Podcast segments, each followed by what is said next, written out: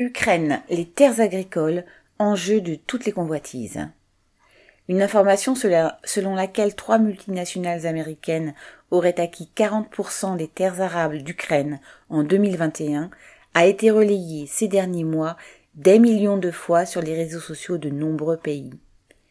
Il s'agissait pourtant d'une fausse information. Si elle a si bien circulé, c'est que cela semblait être le résultat d'un processus en cours, l'ouverture du marché foncier ukrainien voté par le Parlement de Kiev en échange d'un prêt du FMI et entré en vigueur en juillet 2021.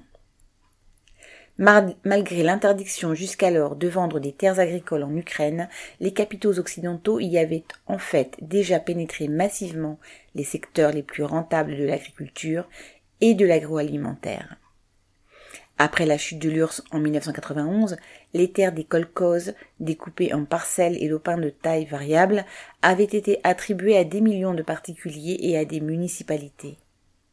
Mais seules les exploitations collectives transformées en coopératives ou en sociétés par action à l'initiative des bureaucrates qui les dirigeaient du temps de l'URSS avaient la capacité de développer la production de céréales ou d'oléagineux destinés à l'exportation.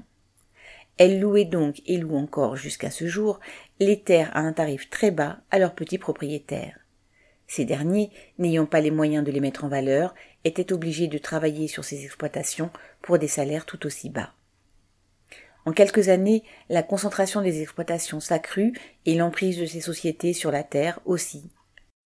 Entre les mains d'oligarques locaux servis par les politiciens corrompus du gouvernement et du Parlement, le grenier à blé qu'est l'Ukraine s'ouvrit aux capitaux occidentaux, qui commencèrent par louer à grande échelle les très fertiles terres noires entre guillemets. Un exemple connu est celui du financier français Charles Beck Bédé, qui, en 2007, fonda une société dans ce but, Agrogénération.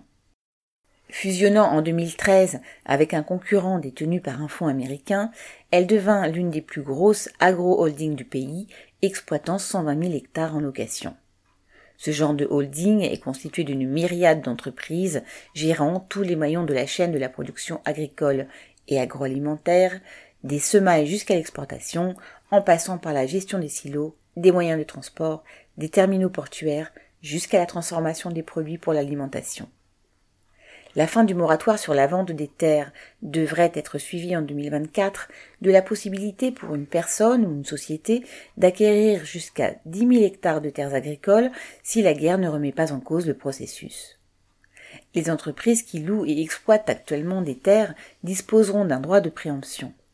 Enfin, la loi interdisant à des étrangers d'acquérir eux-mêmes les terres oligarques et bureaucrates ukrainiens espèrent préserver leur rôle très rémunérateur d'intermédiaire pour le compte du grand capital occidental.